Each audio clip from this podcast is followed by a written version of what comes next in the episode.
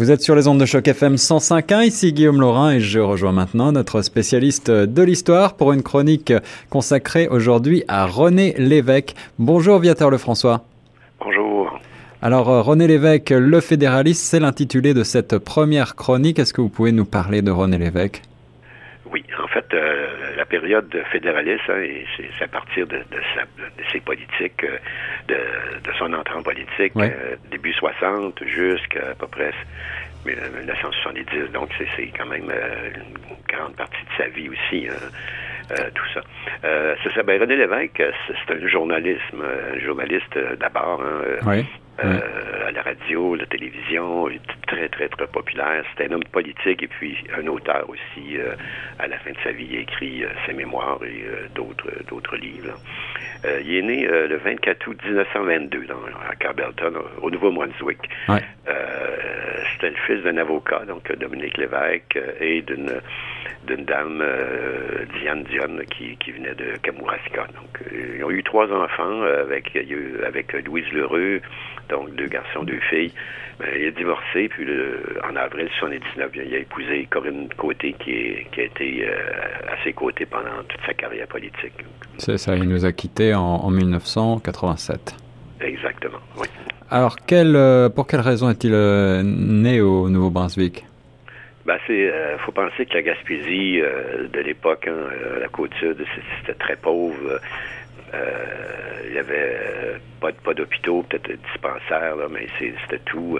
Donc, euh, les gens qui pouvaient finalement se le payer allaient au Nouveau-Brunswick dans la baie des Chaleurs. et c'est comme ça que qu'il est né dans une autre province. c'est ça. Et il, grandit d'abord dans la Gaspésie, au bout du monde? Ah, absolument. à l'époque, c'était vraiment le bout du monde. C'était euh, des terres de colonisation, c'était la, pauvreté. Hein. Hmm. Mais lui, euh, lui, il avait quand même euh, une enfance heureuse à New Carlisle. c'est au bord de la mer, et puis avec ses pêcheurs, hein, le mourus, les villages qu'il jette dans la masse, c'est c'est pauvre, mais c'est beau. Hein. Ouais, c'est ça. Euh, en fait, selon euh, les gens qui le connaissent, ils disent que c'est euh, la compassion là, qui va témoigner tout le long de sa vie pour les démunis, ça, vient de. Hein. C'est son vieux fond gaspésien là, qui, qui, qui ressortait toujours. Puis en même temps, ben, il y a aussi New Carlisle, c'est il y a 1300 habitants, mais le tiers seulement est francophone. Les autres sont des grandes familles loyalistes qui ont fui la Révolution américaine D'accord, au 18e ah siècle. Donc, euh, euh, ça, c'était aussi euh, un gros dilemme aussi. Alors, il y a finalement un petit peu deux sociétés qui coexistent côte à côte. Oui, puis c'est ça, c'est pas d'aujourd'hui, les, deux, les deux solitudes hein, canadiennes. surtout dans la baie des Chaleurs, parce qu'en Gaspésie, c'est francophone, mais dans la baie des Chaleurs, il y a, des villages euh, loyalistes qui sont établis avec les Acadiens, un, un gros mélange. Euh, c'est un monde où l'anglais passeport obligatoire. Il faut se faire comprendre. Puis c'est sûr que René, euh, en sa jeunesse, il ne tente pas de devenir bilingue, c'est sûr. Hein. Il va découvrir aussi que les riches parlent anglais, habitent des résidences qui ont l'air de châteaux, puis euh, à côté des, des, modestes maisons de, des francophones. Hein. Mm -hmm, pas dire cabane, finalement, souvent. Donc, eux, les Anglais, disposent d'un réseau d'écoles modernes. Euh, et les francophones à l'époque allaient dans les écoles de rang. C'était une maison où il y avait finalement une, une enseignante qui enseignait de, la première à la sixième année. Vous voyez, euh, tout le monde allait à la même école finalement. Et ça aussi, c'était vraiment euh, souvent des cabanes au chauffeur au bois et c'était froid et tout ça. Voilà, bien, bien loin de, la modernité euh, actuelle, mais malgré tout, René Lévesque était plutôt d'origine bourgeoise, dirait-on aujourd'hui. Oui, oui, enfin, hein, mais euh, il, va, il, va, montrer une image euh, d'homme du peuple, hein, toujours quand même, euh, avec malgré ses, origines bourgeoises. sa mère, Madame Dionne, est fille de médecin, hein, donc son père est avocat. Puis elle, elle appartient à la lignée des seigneurs de Tilly, le près de Québec. Donc, vous voyez ça. Et donc, c'est quand même, quand même des gens. C'est pour ça qu'il a pu se faire instruire aussi. Et est-ce qu'il se rend compte très tôt que finalement qu'il va tenir un, un rôle important? Oui, ben en fait, hein, euh, sa culture lui vient de ses parents, naturellement. Il en impose à tous, hein, tant à l'école de rang qu'à New Carlisle, qu'au-séminaire euh, Gaspé, donc il a fréquenté.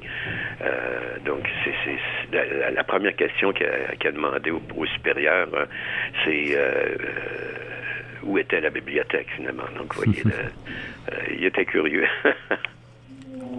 Euh, il est plus éveillé, peut-être plus cultivé que la moyenne, sans doute, euh, René Lévesque? Oui, parce qu'en fait, il a, été initié hein, par son père euh, au grand maître de, la littérature française, à la politique. en même temps, mais il, ne se lie pas facilement avec les gens. Il préfère, comme on dit, la compagnie de Jules Verne, Alexandre Dumas, Émile Zola, donc, ou Victor Hugo. Donc, vous voyez, c'est ça, un littéraire. C'est ça, c'était quelqu'un, c'était un, intellectuel, mais dans son physique, on le voyait pas. Hein. C'était vraiment l'homme du peuple que les gens aimaient beaucoup. Hein. Hmm, hmm. Euh, il, était secret aussi. Hein. La nature, euh, euh, personne qui peut l'entraîner là, sur le terrain des émotions aussi, puis des sentiments. Euh, c'est un caractère qu'il va conserver, même pendant la vie politique. Il se méfie des, des, extrêmes, hein, extrême gauche, extrême droite. Ça, il était vraiment allergique à ça. mais il accepte mal la discipline aussi. Il hein. faut penser que c'est un surdoué mais comme il remporte tous les prix qu'on qui, se présente, ben, on lui pardonne beaucoup de choses. Alors, quelle est la véritable passion de René Lévesque?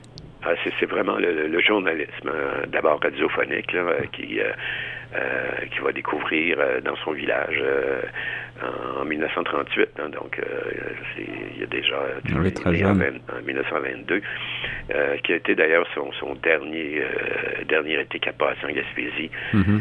mais il va faire ses classes dans, des radios privées de Québec, de, de, différentes villes finalement, et finalement la guerre éclate, donc ça change beaucoup de choses dans sa vie. Hein. Oui, et comme la guerre éclate, il est comme beaucoup de, de Québécois de sa génération contre cette guerre.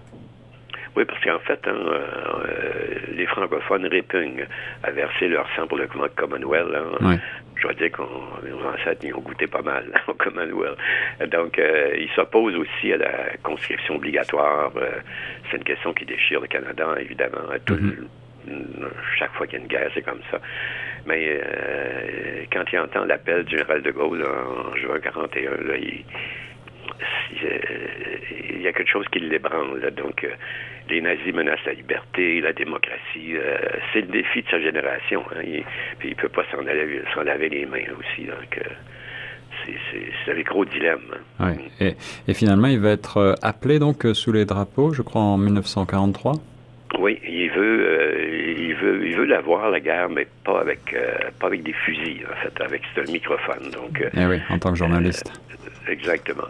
Et c'est c'est ce qui va ce qui va il va entretenir ses auditeurs sur les ondes de la radio de, cette époque. Et qu'est-ce qui va lui arriver ensuite?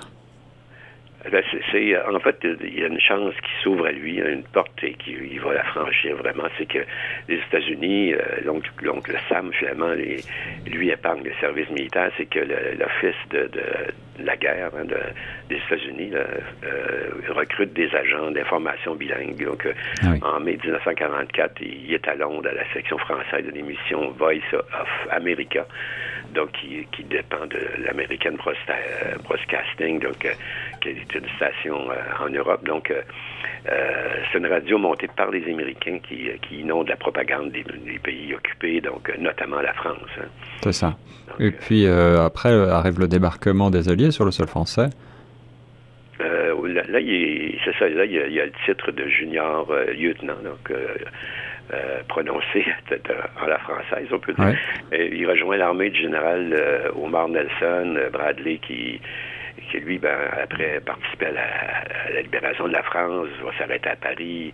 C'est la marche vers la frontière allemande. Ensuite, aux côtés des généraux Georges Schmidt-Patton, Alexander McCarroll. Donc, c'est la grande traversée du Rhin, la découverte de l'Allemagne revenue finalement, comme on dit, à l'année zéro, hein, mm-hmm. avec les mm-hmm. grandes villes dévastées, dévastées, tout ça. Puis c'est l'horreur aussi de, l'Holocauste hein, qui, qui va vraiment lui soulever le cœur euh, au moment où il pénètre dans, dans le camp de Dachau, par exemple. Donc, c'est, comme beaucoup. C'est, hein. toute une aventure. Hein. Et puis ensuite, il revient et, il, rentre à Radio-Canada? Oui, il va avoir une grande carrière journalistique, hein, nationale, internationale, à la radio, puis ensuite à la télévision. mais il y a aussi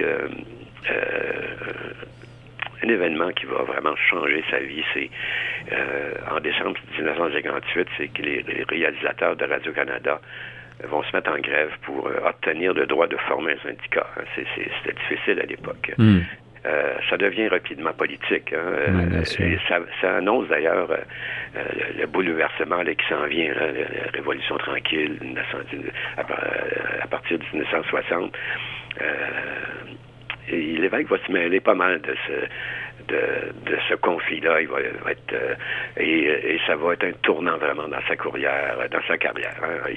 en fait, il va entrer journaliste dans cette grève et il va en sortir politicien. Vous voyez, ah oui, c'est ça, c'est ça, politisé. Et vous pouvez nous rappeler euh, quelles sont les grandes lignes de cette grève? Qu'est-ce qui se passe?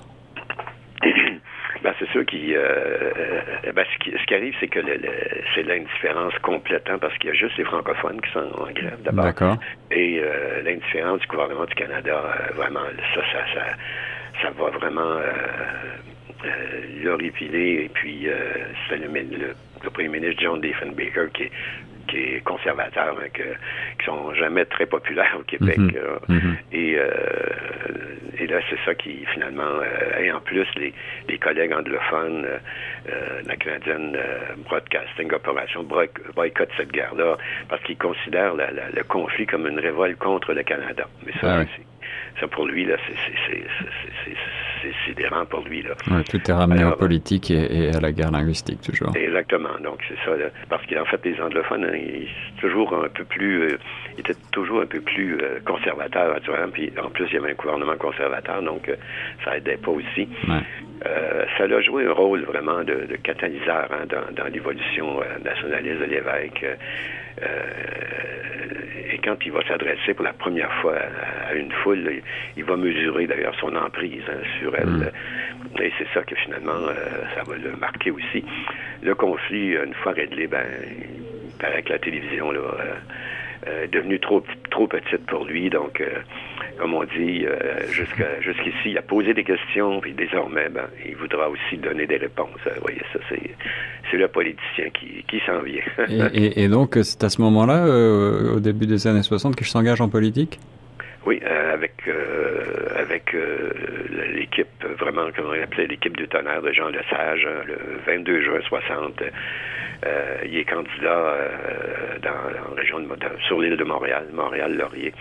Il va être élu de justesse, quand même parce qu'il y a quand même il y a, des anglophones, il y a beaucoup d'immigrants mm-hmm. aussi. À l'époque, même s'il est libéraux, s'il est libéral, donc euh, mais il, était courtisé par les libéraux depuis sa démission de Radio-Canada. Donc, euh, il, va se finir, il va finir par se rallier au, slogan là, qui, qui, qui, a changé beaucoup de choses. En fait, on appelait ça c'est le temps que ça change. Donc, c'était le slogan des libéraux. Donc, euh, et c'est ça qui préfigure la révolution tranquille qui s'en venait. Alors, justement, qu'est-ce que proposent exactement les libéraux à, cette époque-là? Des choses. Ben, en fait, des choses vraiment, c'était presque révolutionnaire, la gratuité scolaire. Hein. Ah euh, d'abord, il n'y avait pas de, ministère d'éducation, donc on va en fonder un. Euh, l'assurance d'hospitalisation, euh, l'orientation économique aussi, modernisation de l'État. parce que ce qui arrive, il n'y avait pas beaucoup de, patrons canadiens-français à l'époque. Mhm, mhm. et surtout la guerre au favoritisme politique. Hein, et tout ça, ben, ça l'a convaincu, euh, mais il va vite s'imposer comme ministre vedette, évidemment, de l'équipe du Tonnerre. Donc, euh, puis d'abord, parce qu'il veut faire entrer le Québec dans la modernité. Ça, c'est... Euh, c'est il a vu ce, ce qui il a vu ce qui se passait ailleurs aussi. Oui, oui. Alors donc il devient rapidement ministre, vous le disiez. Est-ce que vous pouvez nous dire quelques mots sur ce passage? Ben, il va devenir, il va, il va d'abord devenir ministre de deux ministères, hein. celui des travaux publics, euh, celui des ressources hydrauliques. Donc, travaux publics, c'est la corruption euh, qui régnait naturellement dans ça. Hmm. Et ressources hydrauliques, ben, euh, c'était l'eau, hein, c'était des, barrages que finalement les étrangers possédaient. Donc, il va s'attaquer tout de suite à la demande de son chef, Jean Lesage, qui il va s'attaquer tout de suite à la, corruption, hein, ce qui n'est pas une mince affaire. par exemple, un exemple que je pas, que, qui me vient à, qui me vient à l'idée, c'est à un moment donné, un contracteur qui arrive dans le bureau de René Lévesque avec une valise pleine d'argent, comme ça se passait hmm. avant. je dois dire que il retourne assez vite, le monsieur. il s'est fait renvoyer, comme on dit, dans ces 22. Alors, euh, il, va faire sa marque, René Lévesque, justement, cette, euh, cette idée de, probité, peut-être, euh, avant tout?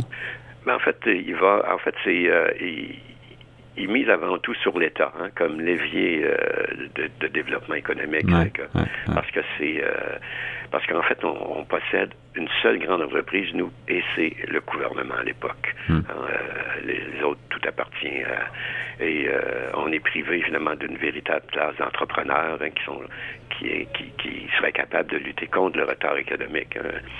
Et euh, sa première et sa, sa priorité, c'est l'électricité. On, on, a 34 de, de, de l'électricité, mais euh, des grands barrages, mais ça ne nous appartient pas. Donc, euh, il, décide que euh, le Québec va vraiment nationaliser ça pour... et l'électricité doit devenir un monopole public pour lui. Alors, c'est ça, la production d'électricité avait été concédée aux capitalistes étrangers, en fait.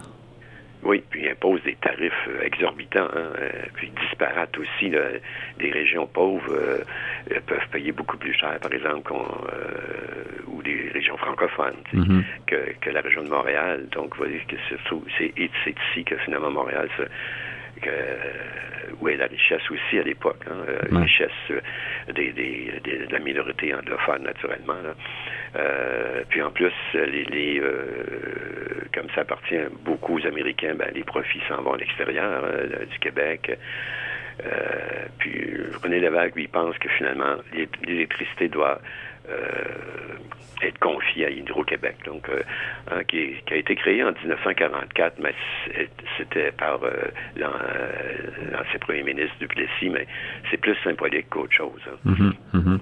Alors, en 1962, il va soulever un tollé. Est-ce que vous pouvez nous rappeler donc ce qui se passe exactement? Parce qu'en fait, il va, il va prononcer pour la première fois un mot tabou qui est nationalisation. Ah oui. Et ça fait peur naturellement. Hein. on, pense au, communisme. Exactement. Mais il finit par l'imposer, malgré tout, euh, malgré le refus de, d'abord de, son chef, Jean de Sage, parce qu'il est inquiet, lui, là, de, des répercussions, parce que parce que c'est la dette. Hein, par contre, la dette est faible, mais euh, finalement, euh, il va changer son fusil d'épaule, le chef, et il va le laisser aller. Et le Québec subit le, chantage des banquiers de Toronto et de Montréal. Oui, parce que naturellement, Hein, comme il n'y a pas d'argent ici, ben il faut emprunter à l'extérieur. Donc, euh, mais ils vont refuser carrément de, de, financer la, nationalisation. Même ils menacent de boycotter les emprunts du gouvernement si, ah la, compagnie d'électricité Shawinigan. D'ailleurs, ils sortent l'argument de l'augmentation de la dette qui conduirait à la faillite. Ben, sauf que l'électricité, euh, c'est déjà fait en Ontario, ça a été nationalisé. Mm-hmm. Mhm. naturellement, ils n'ont pas boycotté euh, l'Ontario pour ça. donc, c'est sûr que euh, quand c'est Québec qui faisait quelque chose, c'est toujours plus grave. Hein. Mhm. Et en plus, ben, on s'attaque euh, aux gros financiers. Ouais, Alors, qu'est-ce que va faire le gouvernement suite à tout ça?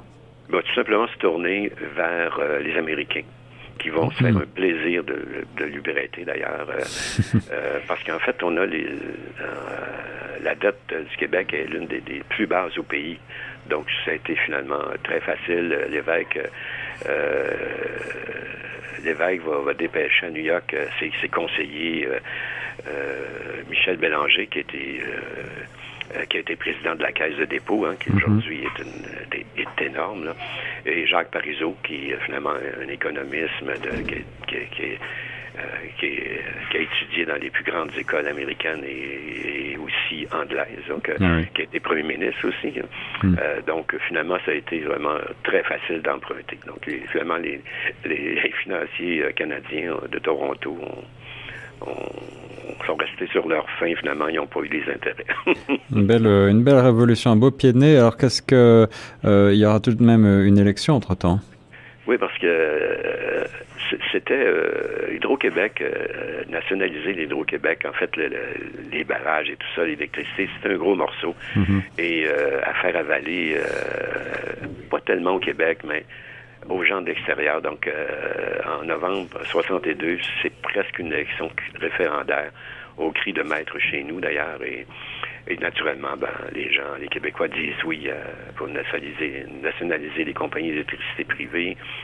Euh, en même temps, ben, il y a une ferveur nationaliste à l'époque. Euh, les années 60, ça joue vraiment en faveur de l'évêque.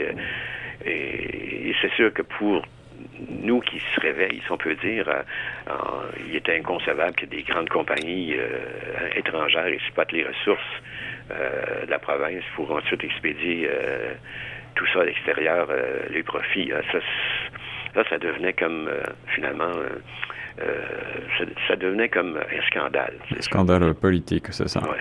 Alors le Québec va retirer beaucoup d'avantages financiers de, cette, de ce changement absolument, parce qu'en devenant une société d'État, on ne paye plus d'impôts. Mm. Euh, donc, euh, parce que les, compagnies, finalement, de payer des impôts à Ottawa.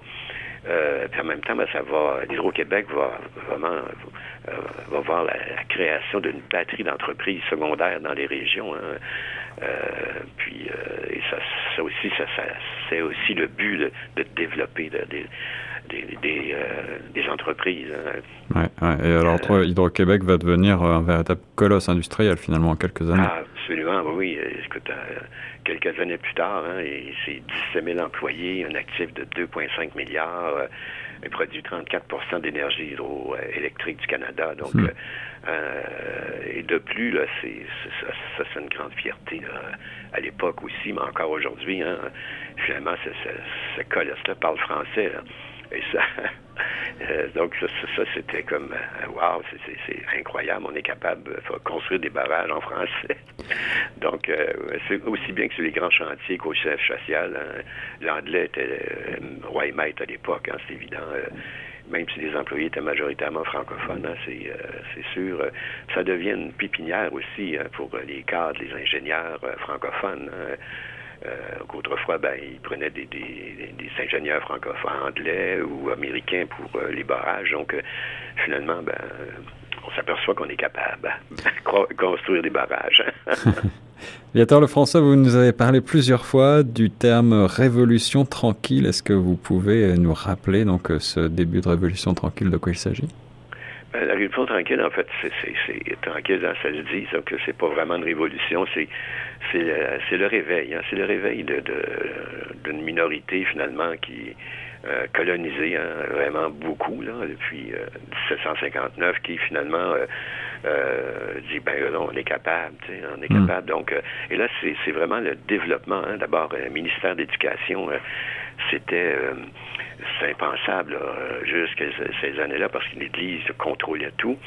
Euh, l'éducation, euh, l'État et euh, en fait l'Église avait fait un, marché avec avec les, en fait l'armée anglaise, l'armée britannique puis le Canada, c'est que laissez-nous l'Église veut dire laissez-nous l'éducation puis finalement nous on va s'occuper de d'être tranquille, hein, c'est un peu ça.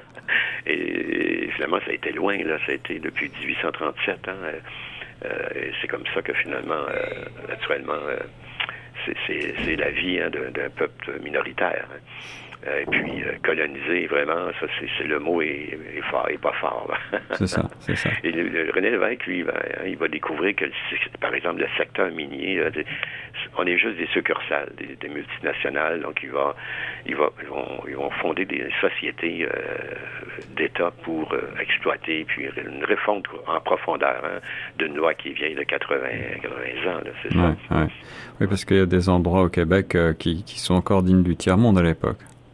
Oui, ben en fait, dans le nord du Québec, hein, Longava, c'est c'est que nous on avait on avait reçu quand même euh, depuis 1912 on était on était euh, propriétaire de ce territoire là mais le fédéral avait toujours euh, refusé de, de, de donner finalement, euh, il a dit ça, c'est nous, on va s'occuper des écoles. Hein. Donc, finalement, ils ont, réussi à décider euh, tous les Inuits avec des écoles fédérales. Ah parce que le, français puis les nautiques, les n'ont pas le droit de citer. Donc, et il va finalement réussi à, rapatrier l'autorité du Québec sur le Nouveau-Québec, ses habitants, et, malgré, c'est une dure bataille qui a eu lieu là, contre le fédéral, le ministre fédéral du Nord canadien, c'était vraiment c'était impensable pour eux, c'est ça. Mais on était capable.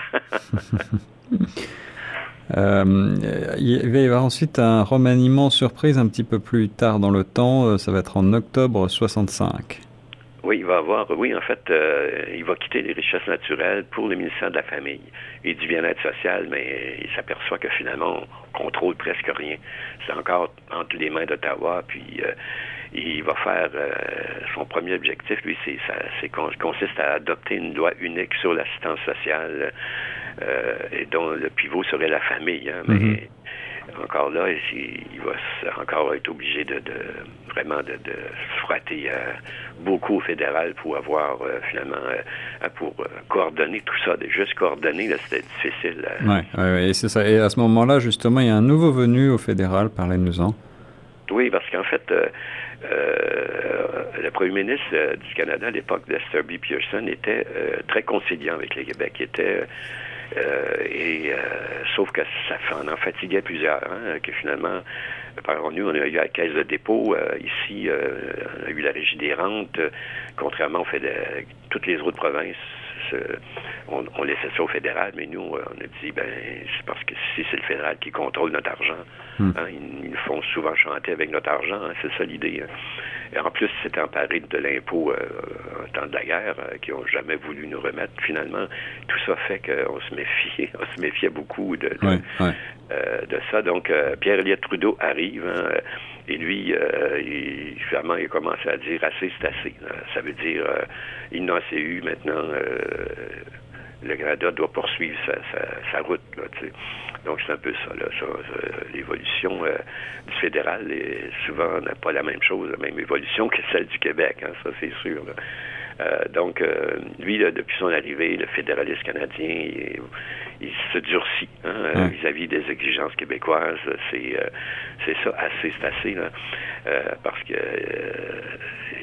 sauf que Lévesque, il avoue qu'à force de, voir les multiplier, se multiplier les dossiers puis les conflits à Ottawa, ben, finalement, il avoue qu'il est de plus en plus souverainiste. Finalement, il, pense qu'il n'y a plus rien à faire, tout simplement.